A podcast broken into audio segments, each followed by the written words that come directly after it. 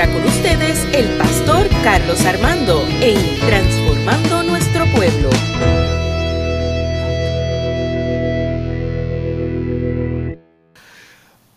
Eh, Juan capítulo 20, versículo 22. ¿Lo tienen? Amén. Recuerden que yo la, la leo en la traducción lenguaje actual. Dice que luego Jesús sopló sobre ellos y les dijo, reciban al Espíritu Santo.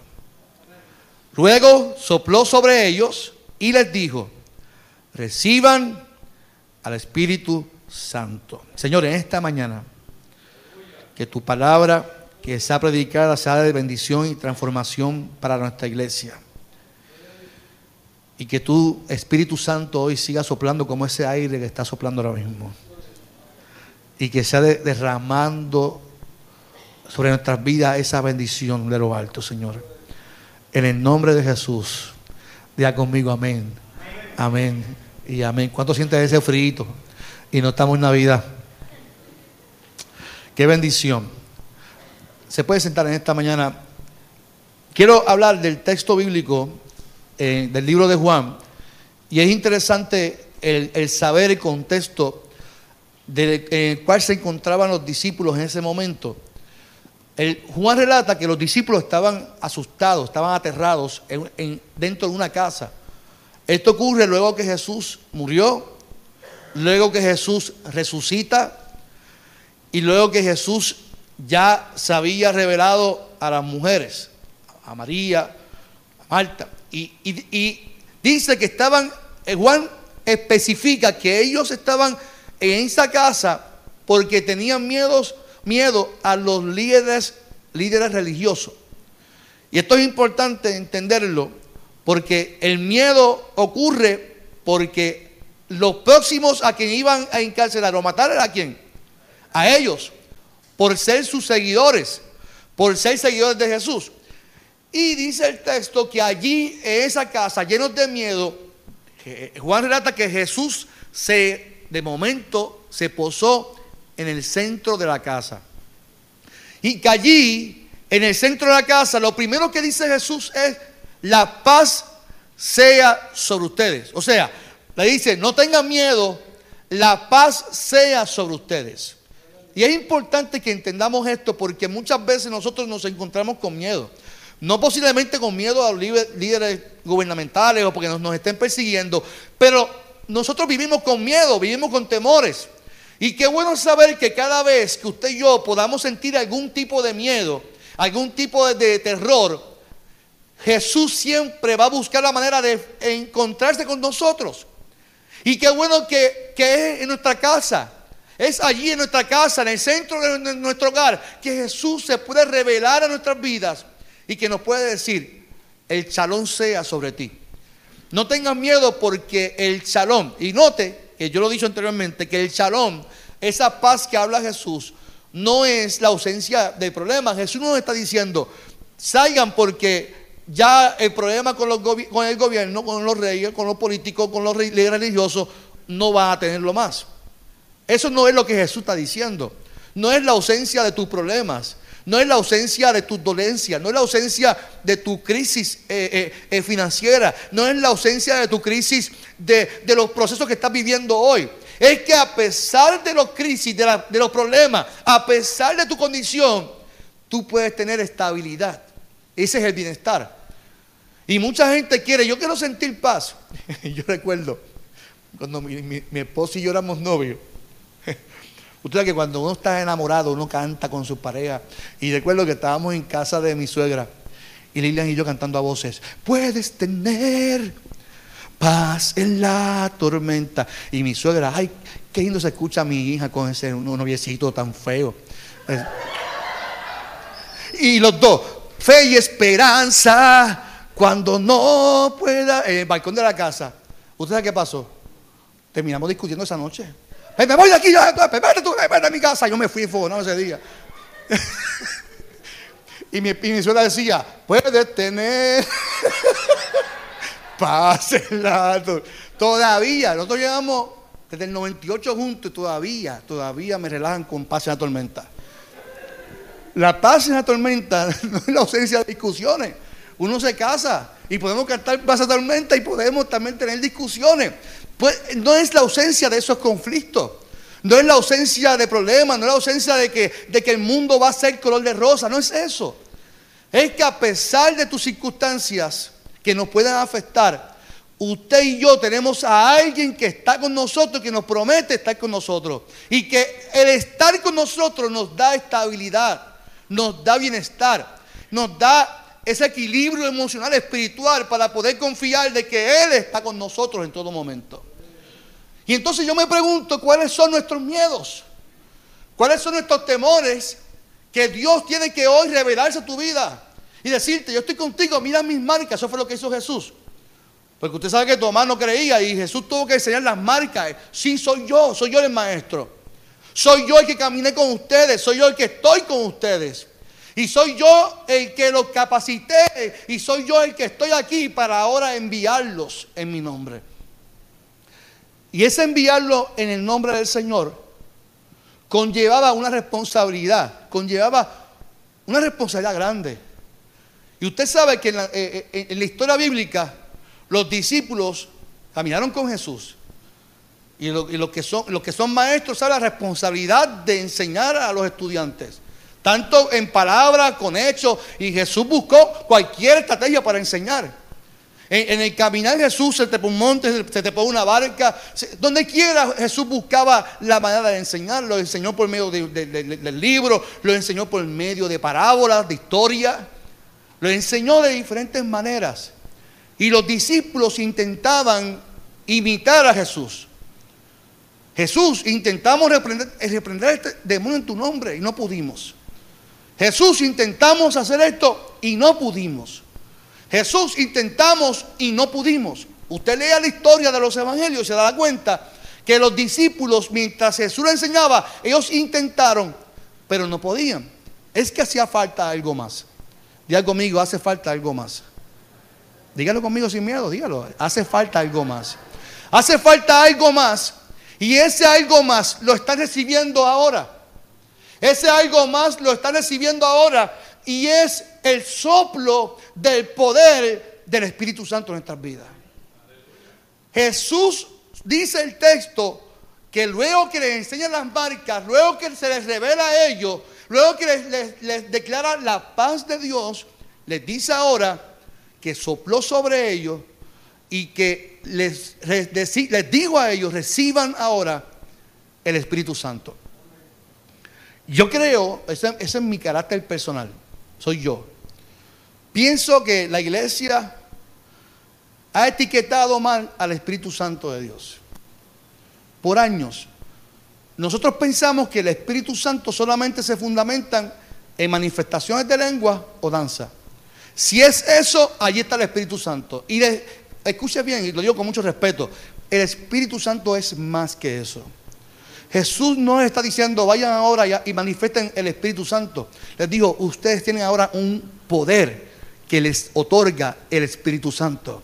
Y ese poder conlleva una responsabilidad como creyentes de llevar un anuncio, pero no un anuncio cualquiera. Es que Jesús le dijo, vayan ahora y hablen de mi parte.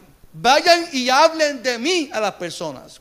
El poder que les otorga el Espíritu Santo era para que hablaran no de ellos, sino de Jesús.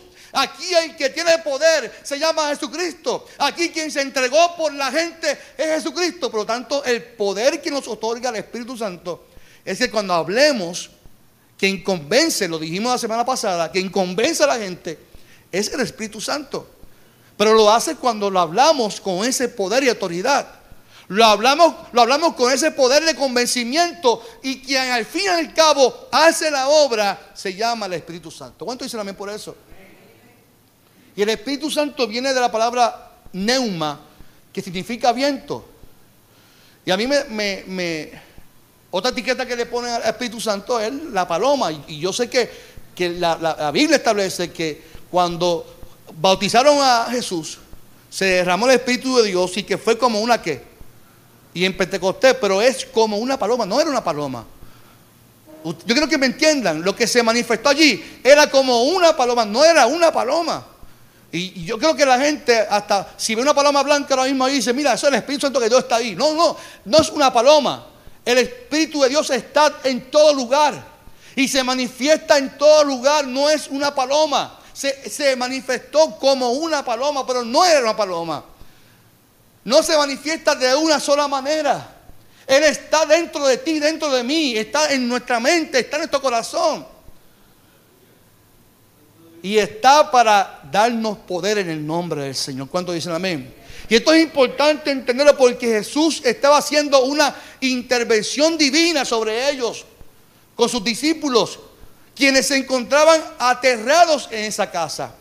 Pero qué bueno que Jesús siempre se posa en el centro de nuestra casa para soplar aliento, para soplar vida, para soplar la presencia del Espíritu de Dios sobre los suyos. ¿Cuánto dicen amén por eso? Yo quiero que hoy sople sobre mi vida el Señor. Todas las mañanas yo quiero, Señor, Señor, sopla sobre mi vida aliento para poder vivir. Alguien por ahí me dijo, yo sobre, estoy sobreviviendo. Y yo, no, no, la vida no es para sobrevivir. La vida se vive. La vida se, vive, la vida, la vida se vive. Yo conté la historia de un compañero pastor que estábamos en Santo Domingo. Estábamos en Punta Usted sabe lo que está en Punta Cana. Usted sabe lo que es, que usted se levanta y tiene un buffet todo el tiempo allí. Hermano, se metió Dios, se metió Dios. Se metió Dios. A mí me, encanta porque dice, se metió Dios. Yo decía, ¿y dónde estaba entonces si se metió ahora? Y, y, nosotros disfrutando, fuimos a correr buggy. era un simposio por la mañana y durante el día era piscina. Hermano, eso fue una bendición de Dios. Y el tercer día le digo, pastor, ¿cómo está? Ah, aquí en la lucha. Y yo lo miré y yo dije, ¿pero qué lucha tú me hablas? ¿Qué lucha? Si estamos aquí en Santo Domingo, en Punta Cana. En la lucha.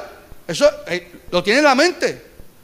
Él se llevó sus cargas de su casa, de iglesia, allí a Punta Cana. Y yo, usted me perdona, pero yo no me llevo usted allá. usted me ha tumbado el pelo a mí, me ha hecho cana aquí, pero eso es acá. Allá yo estaba disfrutando. Y yo llamaba a mi esposa, mi amor, yo estoy sufriendo tanto aquí. Yo le llamaba dentro del jacuzzi. Yo, estoy aquí sufriendo y Karina mirándome, que papá, tú eres malo. Y la gente se ha acostumbrado a sobrevivir y no a vivir la vida.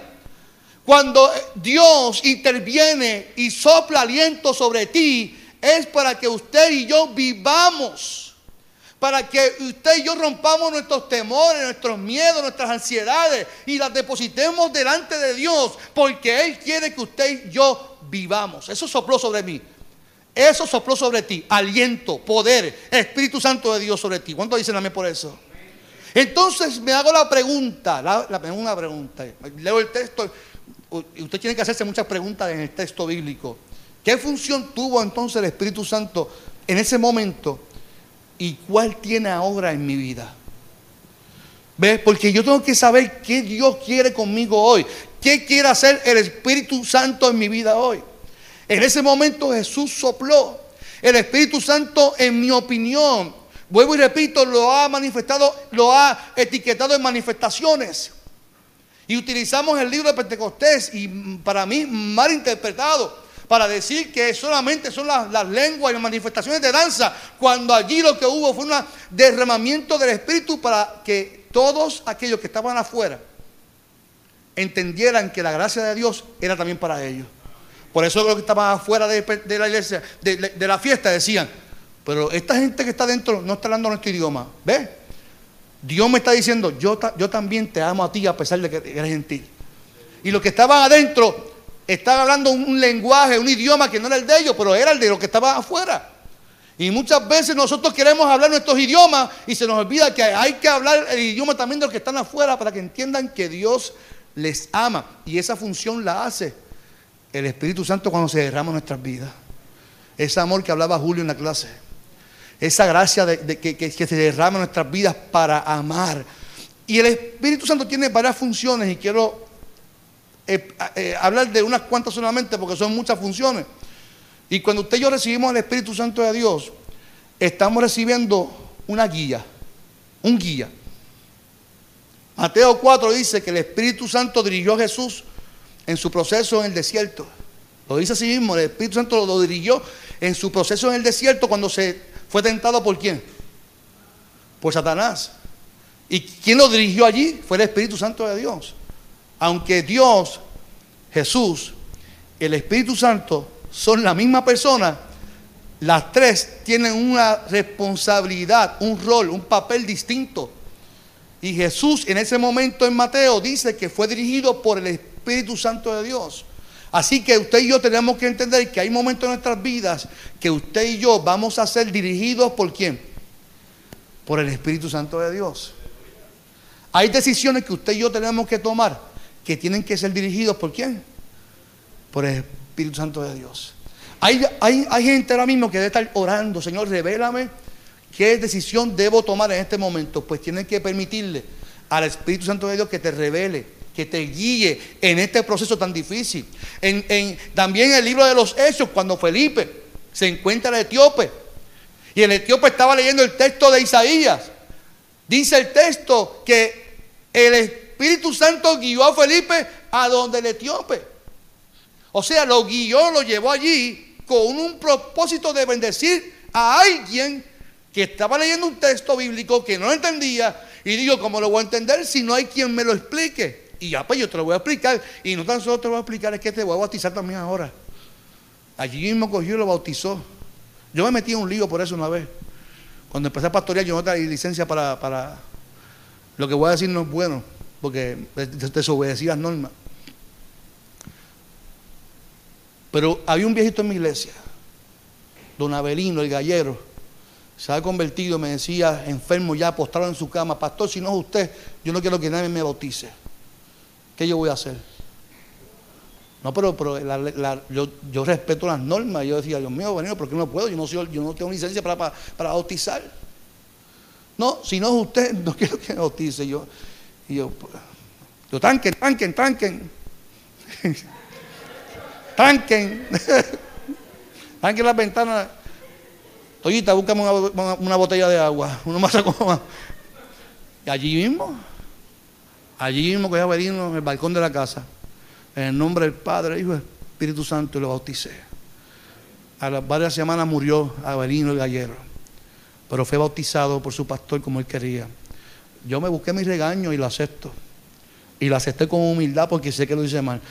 Pero me valió más obedecer a Dios en ese momento, de bendecir una vida que necesitaba y quería que su pastor lo bautizara en ese momento.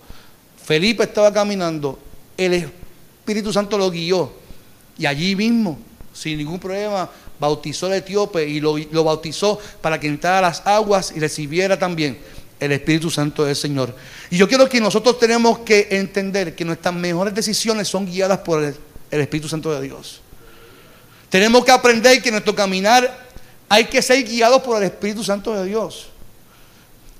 Yo, yo, yo sé lo que opino que las peores decisiones se toman molestos. ¿Cuánto dicen por eso? Uno está molesto, uno toma decisiones que después dice, ¿por qué yo tomé esta decisión? Porque cuando usted y yo estamos con coraje, tenemos ira, entristecemos al Espíritu Santo de Dios. Lo dice Efesios capítulo 4. No entristezcas al Espíritu Espíritu Santo de Dios, con el cual tú fuiste ¿qué? sellado. Y cuando usted y yo somos guiados es porque vivimos en plena comunión con Él y lo entendemos. Podemos saber que quien nos está dirigiendo en ese momento es el Espíritu Santo de Dios.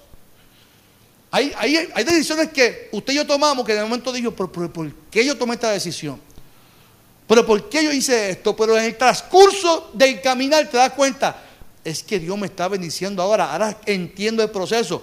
Porque quien te guió en ese momento, aunque no entendiste, pero tomaste la decisión fue el Espíritu Santo de Dios. Y tenemos que aprender a discernir. Iglesia, tenemos que aprender a discernir la voz del Espíritu Santo de Dios. Yo creo que si la gente entendiera este concepto de discernir la voz de Dios, que habla nuestro corazón, no, no necesariamente, no, no, es audible. La gente dice, no, que yo escuché la voz de Dios. Wow, tú tienes un privilegio si tú escuchaste la voz de Dios. Él habla a nuestro corazón, a nuestra mente. Y tenemos que, entre tantas voces que hay en este mundo, porque están las voces de nuestra mente, la voz de Dios y está la voz de este mundo que nos dice por las redes sociales, hazte esto, hazte lo otro. Ven, usted tiene que aprender a discernir la voz del Espíritu Santo que te va a guiar a tomar. Esa, esa voz de Dios, esa voz del Espíritu Santo te va a dar paz y te va a dar tranquilidad. Ese Espíritu Santo mm, te da paz en el proceso para que entendamos que Dios está en el asunto. ¿Cuánto dicen amén por eso? También el Espíritu Santo nos da poder. Diga conmigo poder.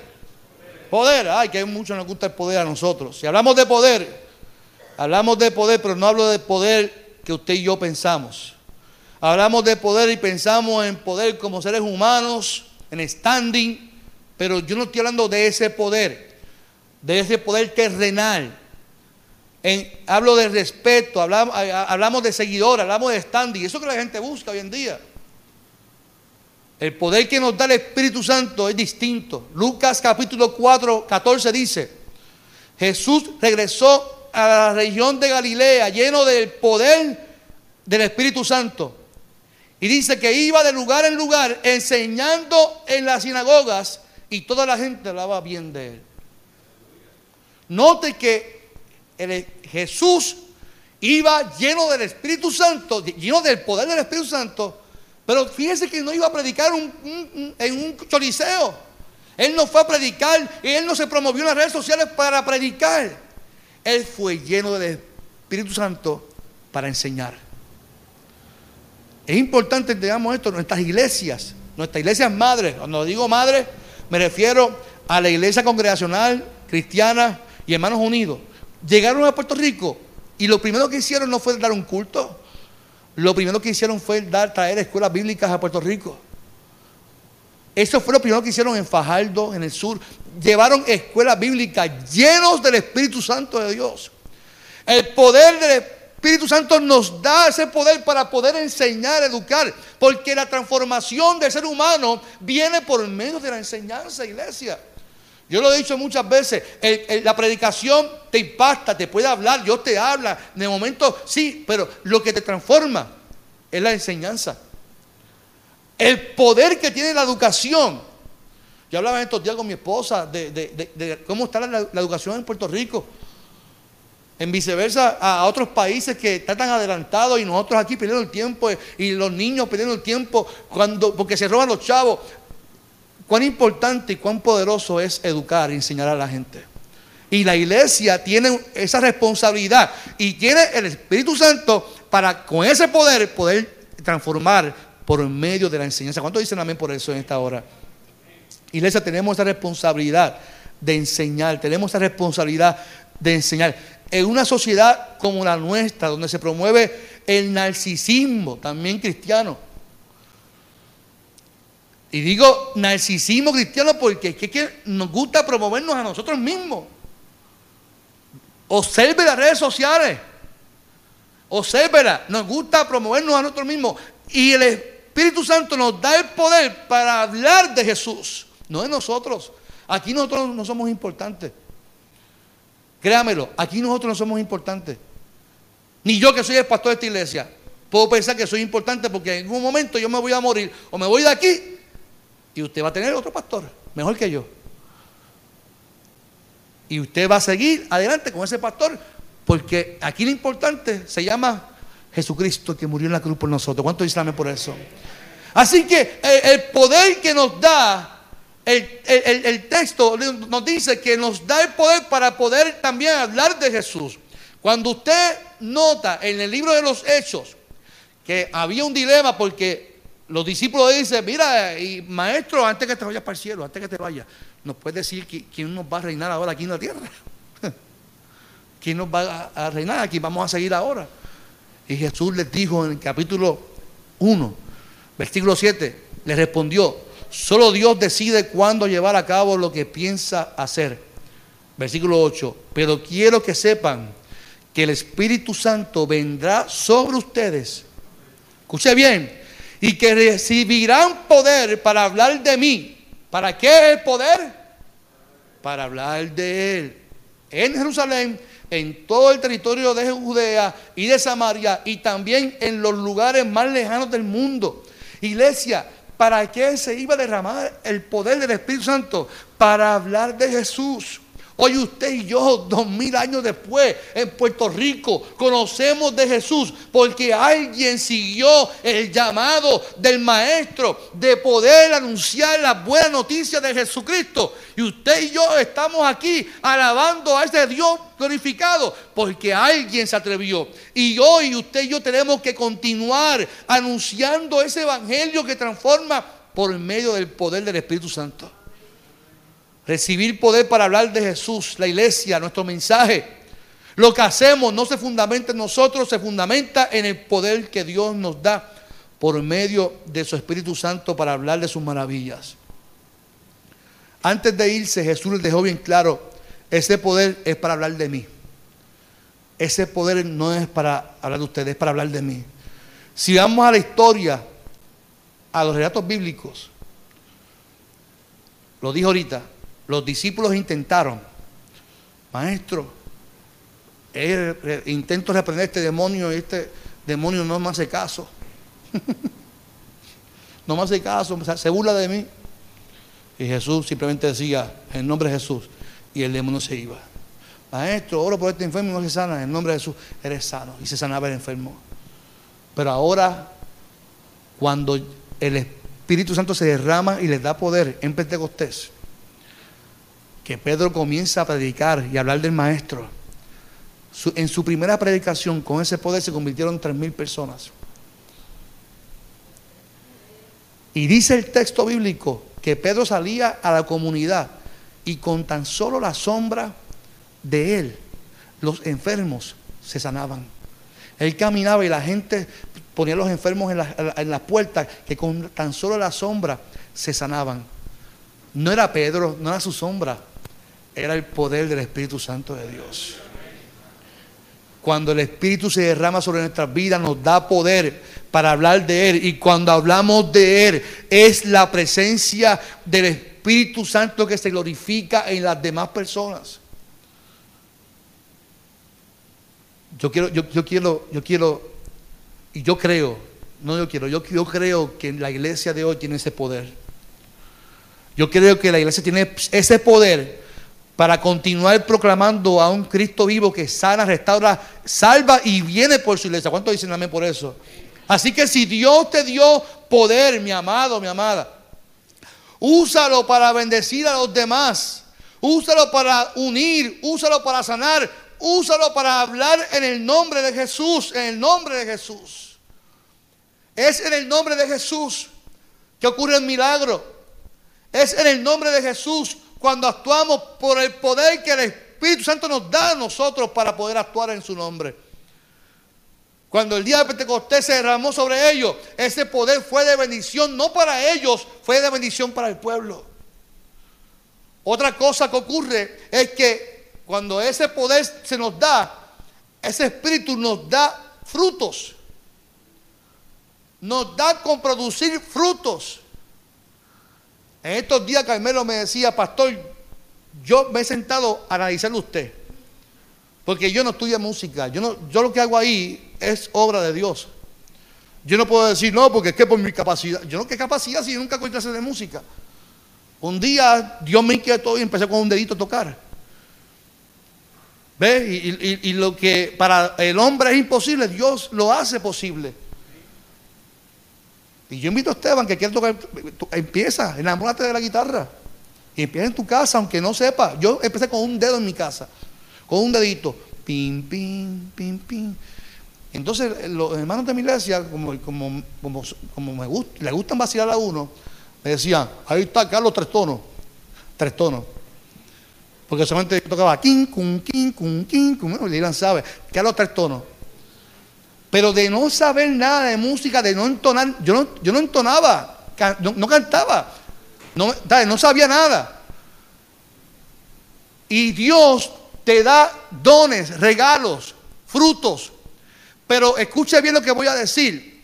Ese poder que Dios te da para que tú produzcas frutos no son para tu beneficio personal.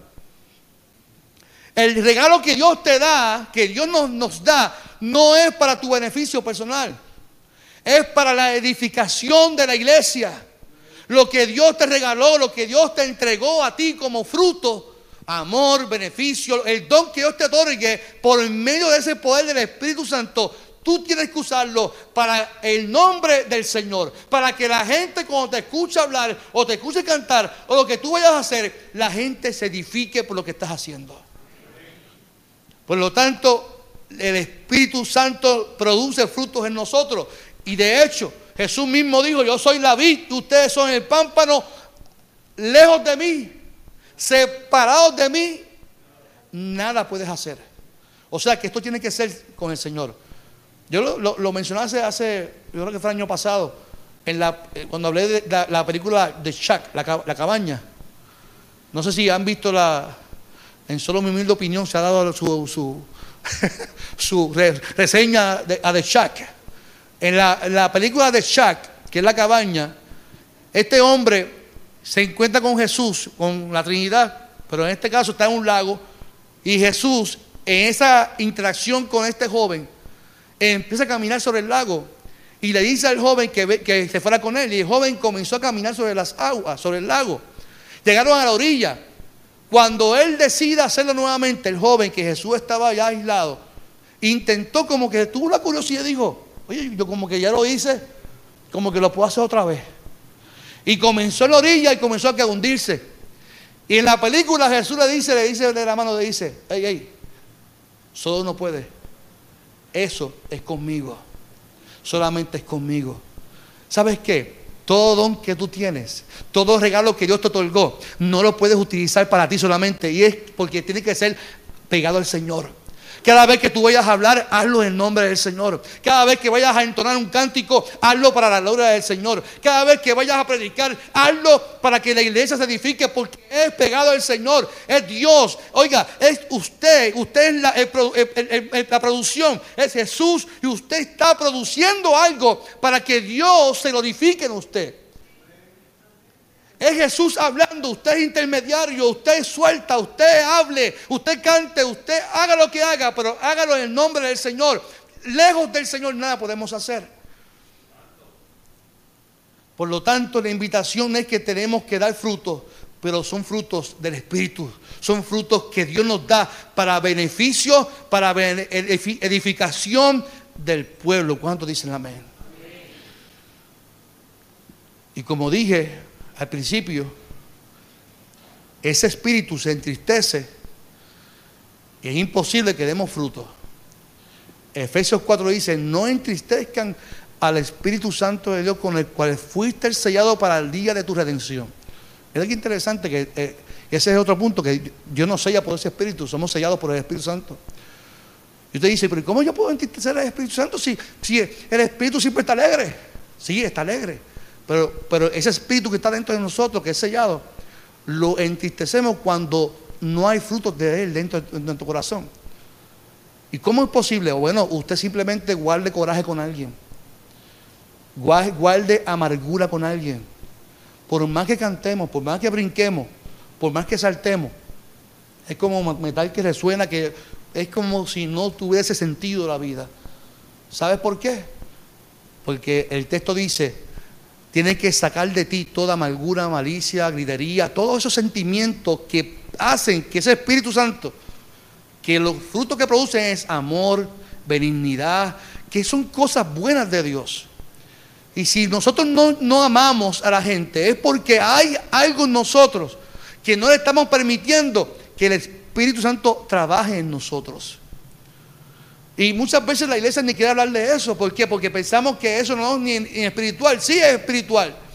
Porque si hay asuntos emocionales que no nos permiten crecer, el texto dice que lo quitemos, que saquemos de, de nosotros toda tristeza, amargura.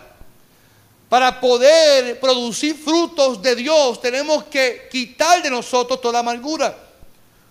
Ah, pero es que yo se lo pido a Dios y no me lo quita. Es que no te lo va a quitar porque Él no fue quien decidió guardar eso en tu corazón. Ah, es que yo por más que le pido ahí, no me quita ese coraje con la infeliz que me hizo esto. es que no me es que si la cojo, pastores, es mejor que ni se me enfrente porque si Y nosotros vivimos con ese coraje muchas veces y se nos olvida. Mira, a mí me pasó una vez. Yo tuve cuando fui presidente de los jóvenes, un, joven me, dijo estúpido frente a así en, y es un, era un muchacho pedante, era, pedante. Es de esas personas que son difíciles de amar. Hay gente que uno ama, hay gente difícil de amar.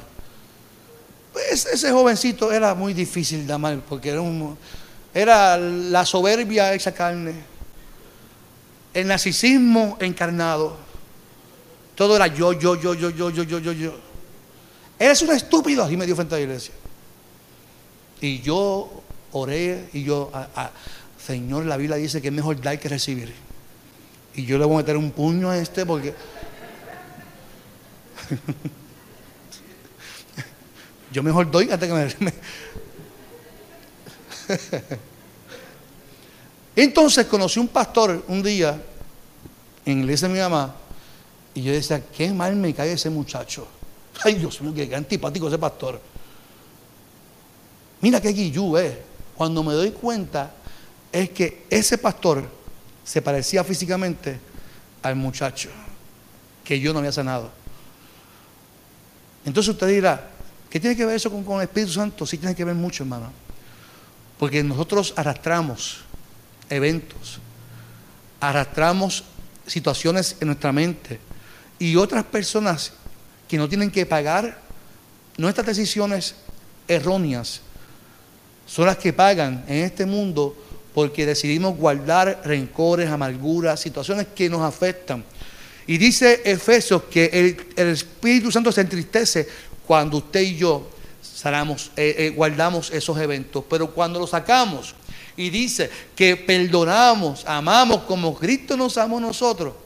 Fíjese, ese, ese muchachito de Villa Prade no merece que yo lo perdonara. Es un infeliz. Qué muchito más pedante. Ah, pero cuando entiendo el texto, yo tampoco merecía el perdón de Dios. Y si yo no merecía el perdón de Dios y Dios me perdonó, de la misma forma yo tengo que perdonarlo a Él. O sea, qué difícil es eso. Porque rompe y quebranta nuestro orgullo.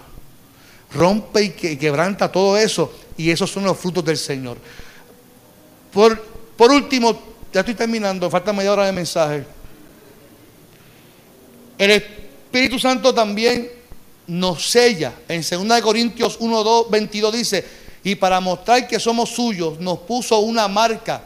Escuche bien, la marca de su Espíritu Santo, ese sello, esa marca se fundamenta en nuestras acciones, iglesia. Esa marca del Espíritu Santo nos sella. es como usted y yo racionamos la vida. Ah, ahí está la presencia. Y cada vez que usted hable, cada vez que usted diga algo, está enmarcado en usted la presencia del Espíritu Santo. Cada vez que usted haga algo en contra de lo que Dios quiere que usted haga, ahí se fue a ajustar la marca del Espíritu Santo de Dios. Y la gente va a decir, mira para allí, ¿y eso qué es qué? ¿Y eso qué es cristiano? Porque los hijos de Dios, las hijas de Dios, vivimos una vida enmarcada en lo que el Espíritu Santo quiere hacer en la iglesia. Y Dios constantemente quiere bendecir, quiere que nuestro código de ética, de vida, sea de, bienestar, que, que, nos amemos, que respetemos, que haya abundancia en nuestra casa, que haya fidelidad, que haya amor, que haya sosiego. Y cada vez que usted haga algo, usted tiene que hacerlo sabiendo que usted está marcado por el Espíritu Santo de Dios. ¿Qué frutos damos? ¿Cómo actuamos? ¿Cómo nos comportamos en la calle? ¿Qué testimonio damos en la calle, iglesia? Lo damos sabiendo que soy marcado por el Espíritu Santo de Dios. Cada vez que usted habla, cada vez que usted sale a la calle, cada vez que la gente dirá, ese, está marcado por la presencia del Señor. Yo recuerdo una vez, yo, yo, tuve muchos trabajos en mi juventud. Y yo trabajaba vendiendo celulares en, en una estación de gasolina. Y el cajero se me quedó mirando y yo ahora, también me, me, tumbé también al cajero ahora, que echa vienda. Y me miraba y me miraba. Y yo, ay, Dios mío, quítame la mirada esa. O, también le meto un puño también. Porque yo, soy de Carolina. y me dice, permiso, yo, ah, dígame. ¿Usted es cristiano? Y yo, sí, ¿por qué? Como que me, ahí bajé. es que usted, usted tiene como un brillo así encima. Y yo, mira. y yo sea la, la nevera que estaba resplandeciendo. Pero algo él vio en mí, una marca que puso Dios en mí, que él la notó. Y yo en ningún momento llegaba allí, Dios le bendiga su nombre, gloria. No, yo iba a trabajar. Pero yo nunca hablé malo, nunca estaba allí mirando así a, las mujeres cuando entraban, Dios, van para ahí, que mami son nada de eso. sí, porque hay, hay un testimonio de cuidar. Entonces uno tiene que entender que cuando usted sale a la calle, usted lleva un sello ahí. Ese sello tenemos que ponerlo en función cada vez que usted y yo ejecutamos en la vida. Cada vez que usted va a hablar en su trabajo, usted, usted es una hija de Dios, usted es un hijo de Dios. Cada vez que usted se pare a hablar, usted es una hija, es un hijo de Dios que fue sellado, fue marcado por el Espíritu Santo de Dios.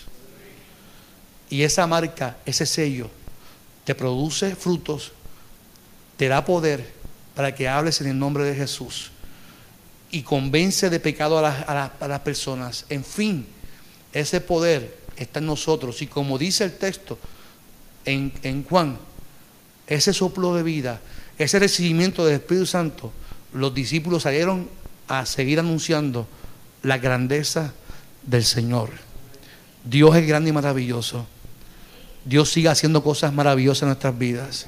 Dios quiere seguir haciendo cosas en nuestras familias. Dios desea seguir haciendo cosas maravillosas en nosotros. Y hay que permitirle a Dios que ese Espíritu Santo siga manifestándose en nosotros. Yo te invito a que cierres tus ojos en esta mañana del Señor.